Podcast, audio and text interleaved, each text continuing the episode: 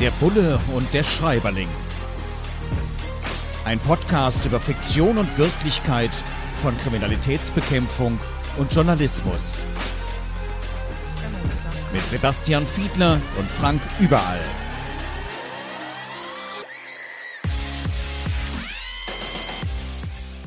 Herzlich willkommen zu einer neuen Folge von Der Bulle und der Schreiberling. Wir beschäftigen uns heute mit Andreas Storm, der einen Kriminalroman bei Kiepen, Heuer und Witsch geschrieben hat, Das neunte Gemälde. Es geht um eine Leiche in einem Bonner Hotel, es geht um ein geheimnisvolles Gemälde und eine Spur, die den Ermittler in die Abgründe der Kunstwelt und der europäischen Geschichte führt. Und die Kunstwelt, äh, Sebastian, der Bulle hier bei uns im Podcast, Podcast, hat sich ähm, hauptsächlich beschäftigt mit Wirtschaftskriminalität in seinem Berufsleben als Kriminalist, als Kripo-Beamter. Die Kunstwelt, das ist ja nochmal so eine ganz spezielle, sehr eigene Welt. Das sind Gegenstände, die einen unglaublichen Wert haben, die dann eben auch schon mal verschollen sind, wo die sogenannte Provenienz, also die Herkunft, eine große Rolle spielt. Und äh, da wird natürlich gefälscht, was das Zeug hält. Da wird betrogen, was das Zeug hält in dieser Szene. Da hat es immer wieder riesengroße große Fälle gegeben, die Schlagzeilen machen. In einen solchen Bereich sich reinzufuchsen, ich meine, da muss man ja fast Kunsthistoriker sein, um davon überhaupt irgendwas zu verstehen. Ich gehe davon aus, dass du jetzt nicht ohne weiteres von jetzt auf gleich hättest versetzt werden können in eine Sondereinheit, die ermittelt in Kunstfragen, oder? Oh, das glaube ich auch. Da wirst du wohl recht haben. Das stimmt so. Ich kenne aber Kollegen, die in dem Bereich sich sehr, sehr gut auskennen. Und ich würde deine Aufzählung noch ergänzen. Es geht teilweise nämlich um Raubschätze, die in teilweise auch Kriegsgebieten irgendwie auf den internationalen Kunstmarkt gelangen. Es geht um spektakuläre Diebstähle. Das wiederum ist so fast schon mehr an der Tagesordnung. Aber es gibt ganz, ganz wenige Kolleginnen und Kollegen bei der Kriminalpolizei in dem Bereich, die da wirklich eine herausgehobene Expertise haben. Nicht viele. Mhm. Ist bei uns im Journalismus ja relativ ähnlich. Auch da muss man von sowas tatsächlich Ahnung haben oder versuchen, sich die Ahnung entsprechend drauf zu schaufeln, was dann eben auch manchmal nicht so einfach ist, wo man auch Expertinnen und Experten braucht, um das Ganze erst einmal im Detail dann auch zu verstehen.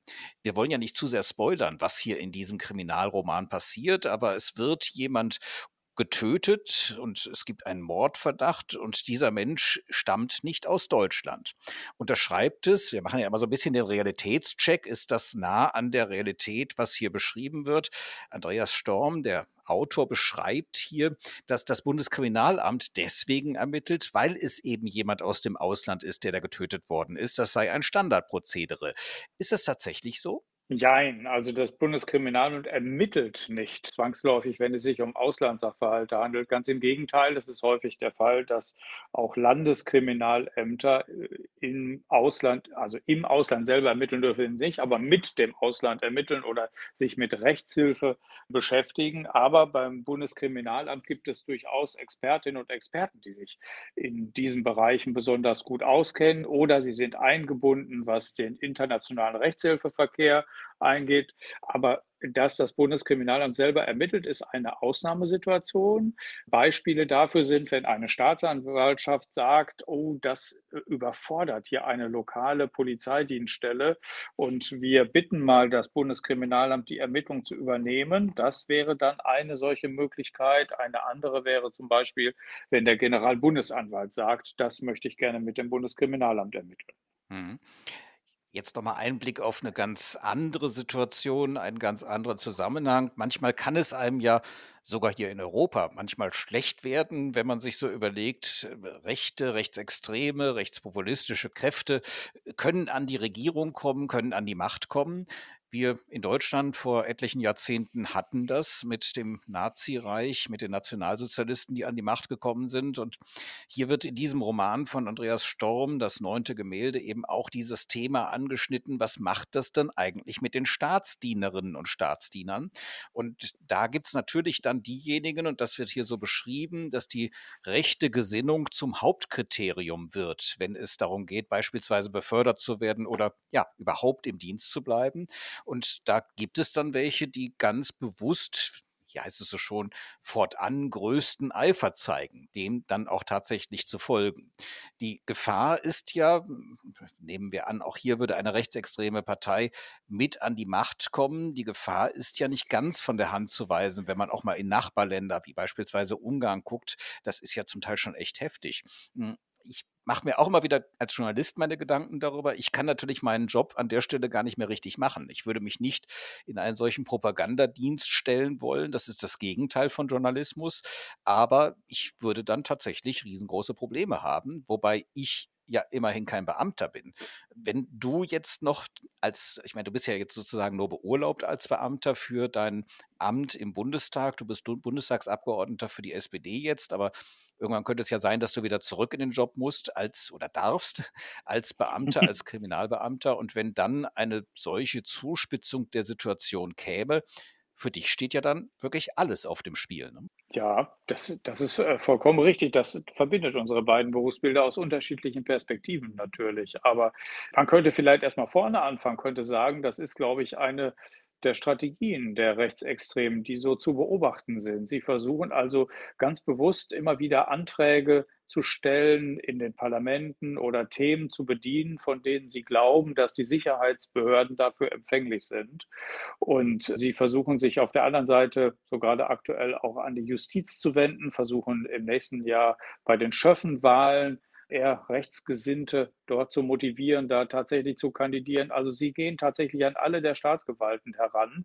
Und deswegen sind so die Blicke nach Ungarn teilweise, aber natürlich auch auf Polen, was die Rechtsstaatlichkeiten angeht, sind wirklich beängstigende Szenarien. Und das betrifft alle vier Staatsgewalten, wenn wir, wenn wir die freie Presse da mit hineinnehmen. Und das ist eine Situation, wenn ich mir die vorstelle, in der möchte ich tatsächlich nicht wirklich innerhalb der Gewalt arbeiten, die auch noch das Gewaltmonopol hat. Also das heißt innerhalb der Polizei, aber das gilt natürlich genauso für die Bundeswehr oder ähnliche Institutionen. Ja, hartes Thema. Versuchen wir es wieder ein bisschen fröhlicher zu machen. An einer Stelle wird hier beschrieben in diesem Roman, dass die Tochter des Ermittlers, die Journalistin ist, dann einfach mit einer ganz anderen Frage, mit einer klugen Frage um die Ecke kommt, also etwas, wo er so noch gar nicht drüber nachgedacht hat. Können sich da manchmal so die verschiedenen Sphären ergänzen? Ist dir das auch schon mal passiert, dass jemand sozusagen von außen, vielleicht sogar mit der Sachkenntnis als Journalistin, als Journalist, eine Frage gestellt hat, die dich in Ermittlungen dann tatsächlich auf eine neue Idee, auf einen neuen Aspekt gebracht hat? So im Privatleben oder so, ja, das, das passiert durchaus mal, ja klar. Also ich kann mich zum Beispiel daran erinnern, das war eines der ersten äh, Ermittlungsverfahren, äh, das ich mal hatte. Da ging es um Betrügereien innerhalb der Versicherungswirtschaft. Und ich hatte einen guten Freund, der bei einer Versicherung arbeitete und mit dem unterhielt ich mich tatsächlich mal und verstand dann, wie die Provisionszahlung, die Provisionssysteme so funktionierten. Und das hat zumindest mich in meiner Arbeit wirklich beeinflusst, weil ich hatte dann so ein bisschen mehr Insiderkenntnisse und kam dann auf ganz neue Ideen bei den Ermittlungen. Das kann ich bestätigen. Ja, ja, ich habe solche Erfahrungen durchaus. Ja, unsere Berufsbilder haben manchmal viele Gemeinsamkeiten. Gucken wir an einer Stelle, ob es da auch eine Gemeinsamkeit gibt. Denn hier beschreibt eben diese junge Journalistin, dass sie beim ersten Praktikum in einer Redaktion hm, ziemlich schockiert war und dann wochenlang hm, tatsächlich heulend abends im Bett lag. Sie beschreibt nämlich, dass es da, Zitat, Zyniker, Säufer und Machos, viele gescheiterte Existenzen auf einen Haufen, die soll es da in der Redaktion gegeben haben. Also es deckt sich nicht mit meinen Erfahrungen. Klar, man hat immer wieder irgendwie so Typen dazwischen, wo man jetzt denkt, um Gottes Willen, was soll das denn jetzt? Und dann versucht man dem auszuweichen und deswegen bin ich aus Überzeugung auch gerne freier Journalist, weil man dann eben auch tatsächlich sagen kann, okay, okay, für die Redaktion jetzt mal nicht mehr so viel und ähm, da ziehe ich mich lieber zurück. Aber dieses Klischee, das ja gerne transportiert wird über Journalistinnen und Journalisten und wenn ich mir so manchen Tatort, so manchen Roman anschaue, oft sind eben auch Polizistinnen und Polizisten gerade aus dem Bereich der Kriminalpolizei ziemlich gebrochene Existenzen. Hm, ist das ein Klischee oder hm, wie ist es bei euch im Berufsfeld so? Ich glaube, das ist so ähnlich, wie du das gerade für die Journalistinnen und Journalisten beschrieben hast. Es ist so ein bisschen umgekehrt so, dass man hier und da tatsächlich so Einzelne findet, auf die das Klischee zutrifft. Deswegen sind es nicht ganze Dienststellen oder bei dir ganze Redaktionen oder bei, bei uns ganze Kommissariate, auf die das zutrifft. Aber, aber Einzelne fallen mir durchaus ein, bei denen ich sagen würde, wie Schimanski, um an diesem Beispiel zu bleiben. Mir fallen auch einzelne Staatsanwälte ein, die wiederum so die Klischees erfüllen, die da so bedient werden. Aber es sind eben immer nur Einzelne. Und ich weiß dann immer nie so richtig, wo Henne und Ei ist. Also ist es tatsächlich so gewesen, dass diejenigen, die sich die fiktiven Figuren ausgedacht haben, wirklich auf so eine Figur in der Realität gestoßen sind? Oder ist es teilweise vielleicht sogar andersrum, dass es Leute im Dienst gegeben hat, die es besonders cool fanden, sich so zu gerieren, wie die Romangestalt ist? Der Bulle und der Schreiberling. Wir beschäftigen uns heute mit Das neunte Gemälde, ein Kriminalroman von Andreas Storm, erschienen bei Kiepenheuer und Witsch. Und wir prüfen so ein bisschen, wie viel hat das mit der Realität zu tun, was in dieser Fiktion dort beschrieben wird. Und Andreas Storm legt seinen Hauptfiguren dann unter anderem in den Mund, dass Interpol ja eigentlich nur ein Verein sei. Also man kennt das, dass irgendwie gesagt wird, jetzt schaltet sich Interpol ein und das hört sich nach großer Behörde an und dann tut sich wirklich was. Aber das sei eben ja, ein Polizistenclub, schreibt er dann. Äh, ist das tatsächlich so, dass Sie eigentlich gar keine richtige rechtliche, völkerrechtliche Grundlage haben, dass das in Anführungsstrichen nur ein Verein ist? Ja und nein, das stimmt beides. Also formal ist es tatsächlich ein Verein. Also Interpol feiert im nächsten Jahr ganz großen Geburtstag, nämlich 1923 gebo äh, geboren worden, wollte ich schon gerade sagen, gegründet worden, nämlich in Wien ursprünglich mal, sitzt jetzt in Lyon in Frankreich und ist tatsächlich ein, ein eingetragener Verein. Das stimmt tatsächlich, aber das bedeutet natürlich nicht, dass das irgendwie ein Hobbyclub von Polizisten ist, denn das ist natürlich schon eingebunden in entsprechende Prozesse. Es gibt so eine Generalversammlung, da sind 195 Staaten der Erde organisiert. Also es ist, wenn du so willst, der größte Polizeiklub, um bei diesem etwas despektierlichen Sprachgebrauch zu bleiben, den es so in der Welt gibt. Und es sind natürlich offizielle Kooperationen, die da bestehen. Es gibt ja Fahndungssysteme weltweit nach entsprechenden Regelwerken. Also es ist jetzt keineswegs so, als wenn das irgendwie so hobbymäßig in der Freizeit nur so passiert, sondern das ist schon die offizielle Kooperation weltweit über die Kontinente hinweg und im Übrigen, wenn ich das ergänzen darf, immer wieder außerordentlich erfolgreich. Schauen wir mal jetzt auf einen ganz anderen Bereich, nämlich einen ganz anderen Beruf, ein anderes Berufsfeld. Es gibt einen sehr, sehr schönen Spruch, den ein Vertreter dieses Berufsfeldes hier zum Besten gibt, nämlich der Archivar ist der Star denn er weiß, wie es war. Es geht um einen Archivar hier beim Kölner Stadtanzeiger, der ausdrücklich in diesem Roman dann eben beschrieben wird und im Rahmen einer Ermittlung, um Zusammenhänge herzustellen, die sich eben so jetzt nicht in Polizeiarchiven finden, weil eben da bisher kein strafrechtlich relevantes Verhalten festgestellt wurde, es keine Ermittlungen gab, aber man sich einfach vertraut machen möchte, wer mit wem, was ist da eigentlich genau gewesen. Da sind natürlich Zeitungsarchive, zumal wenn es um Cold Cases geht, um Zusammenhänge, die schon ein paar Jahre, paar Jahrzehnte vielleicht sogar zurückliegen, durchaus eine Fundgrube. Also zumindest bei mir aus der journalistischen Arbeit kenne ich das sehr gut, dass das absolut Sinn macht, mal in sehr alte Berichte reinzuschauen. Das kann man oft gar nicht einfach mal eben googeln, sondern sondern das sind dann eben Sachen, die auch im Netz nicht oder noch nicht verfügbar sind. Und deswegen macht das durchaus Sinn, einfach mal tief ins Archiv abzusteigen. Und ich habe eine ganz große Hochachtung A vor den Verlagen, die überhaupt noch Archivare beschäftigen und B eben genau vor dieser Berufsgruppe, die da echt Ahnung haben und wissen, wie man was findet.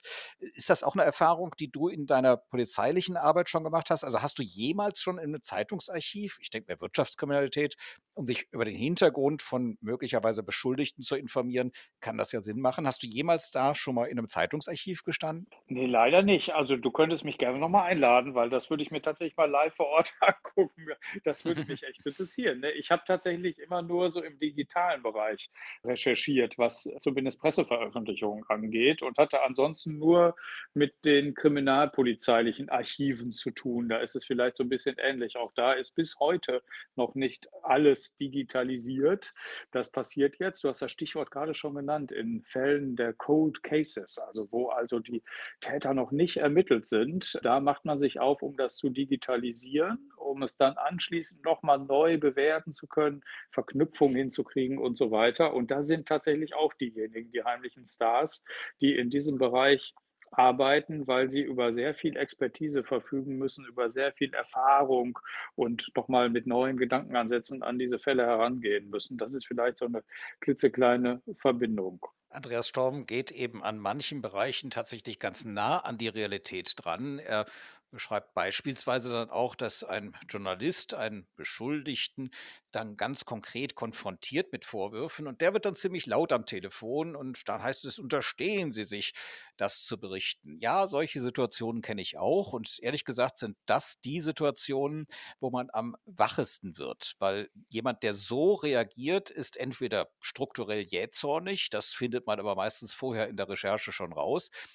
oder hat schlicht und einfach was zu verstecken. Denn diejenigen, die nichts zu verstecken haben, die versuchen gerade, wenn sozusagen die Öffentlichkeit kommt in Vertretung der Journalistin, des Journalisten, dann versuchen die das zu erklären, versuchen das äh, aufzuklären, damit sie auch nicht negativ in der Öffentlichkeit dastehen. Denn wir vermitteln ja letzten Endes auch nur Öffentlichkeit und wollen beide Seiten hören, wollen beide Seiten verstehen, um zu einem ausgewogenen Urteil und dann auch Bericht zu kommen. Äh, aber diese Drohung, diese Drohkulisse, dann auch irgendwo zu sagen, unterstehen Sie sich, auch manchmal unterschwellig, manchmal ganz konkret. Ich melde mich beim Verleger, ich melde mich beim Intendanten. Das gibt es tatsächlich. Nochmal, das sind meist die Fälle, wo sie wirklich was zu verbergen haben. Aber ich kann mir vorstellen, in einem dann doch auch so hierarchisch organisierten Bereich wie der Polizei hm, schreckt man möglicherweise schneller mal zusammen, wenn es heißt, ich melde mich beim Polizeipräsidenten, oder? Ja, äh, das stimmt. Man schreckt erstmal zusammen, weil das natürlich erstmal dann Ärger bedeutet und das sind dann, naja, entweder Leute, die, äh, naja, die sich ohnehin bei Hinz und Kunst beschweren, die gibt es sozusagen auch. Und es gibt auf der anderen Seite natürlich welche, von denen man sagen würde, die hätten eine gewisse Beschwerdemacht. Also das heißt, die verfügen über sehr viel Geld, über sehr teure Anwälte und versuchen dann tatsächlich innerhalb von Ermittlungsverfahren sich besonders dolle zu beschweren. Ich erinnere mich an einen großen Industriellen aus der Fleischindustrie, der sehr, einen sehr, sehr teuren Anwalt beschäftigt hat, um sich sowohl beim damaligen Minister darüber zu beschweren, dass doch der Name der Ermittlungskommission vorverurteilend gewesen sei. Also das sorgte einerseits für Heiterkeit aufgrund des Inhalts des Schreibens, weil wir auch ahnten, wie teuer jede Seite gewesen sein mag. Und auf der anderen Seite sorgte es aber für Arbeit, weil man musste natürlich eine Stellungnahme dann schreiben und musste erklären, warum das also durchaus eine sachliche Abkürzung gewesen ist, diese Ermittlungskommission. Und es hat Unterhaltungswert das muss ich sagen. Ich kenne solche Fälle. Gut, dann noch was mit Nutzwert, zumindest für die kriminellen Zuhörenden hier unter uns. Ich weiß, da müssen wir ein bisschen vorsichtig sein, aber eines scheint mir doch einigermaßen einleuchtend. Andreas Schorm schreibt hier, dass es, wenn man eine Mailbox löscht, immer noch ein paar Stunden dauert, bis der Provider dann tatsächlich die Mailbox wirklich gelöscht hat. Also auf den Servern der Provider liegt das dann zum Teil noch und dem kann man dann entsprechend noch mit entsprechenden Beschlüssen, Gerichtsbeschlüssen als Polizei hinterher spüren. Äh, ist das etwas, wo man tatsächlich drauf zugreift? Ist das etwas, was es tatsächlich gibt, dass eben was vermeintlich gelöscht ist, aber tatsächlich irgendwo noch vorhanden ist und ausgewertet werden kann? Ja, das ist Standard. Wie das genau mit Mailboxes bei welchen Providern ist, würde ich nicht in der Lage sein zu sagen, äh, tatsächlich. Aber generell ist das bei Daten sehr wohl der Fall. Also wenn du auf deinem Computer ein, ein Datum löscht, eine Datei löscht, dann bedeutet das nicht zwingend, dass sie nicht durch forensische Methoden wiederhergestellt werden kann. Und wir beiden erzählen jetzt nicht, wie man möglichst sicher löscht, dass auch nichts mehr wiederhergestellt werden kann. Aber äh, das ist Gut, tatsächlich so. Viel, so, ja. so viel Service gibt es da nicht, aber den Service trotzdem auf die Realität zu prüfen, was in Kriminalromanen so geschrieben ist, den leisten wir auch weiterhin. Alle 14 Tage hier beim Bullen und beim Schreiberling. Also bitte in zwei Wochen gerne wieder einschalten auf den verschiedenen Podcast-Portalen. Wir haben uns heute beschäftigt mit Andreas Thomas Storm und seinem Kriminalroman Das neunte Gemälde. Vielen Dank fürs Zuhören. Der Bulle und der Schreiberling. Ein Podcast über Fiktion und Wirklichkeit von Kriminalitätsbekämpfung und Journalismus. Mit Sebastian Fiedler und Frank Überall.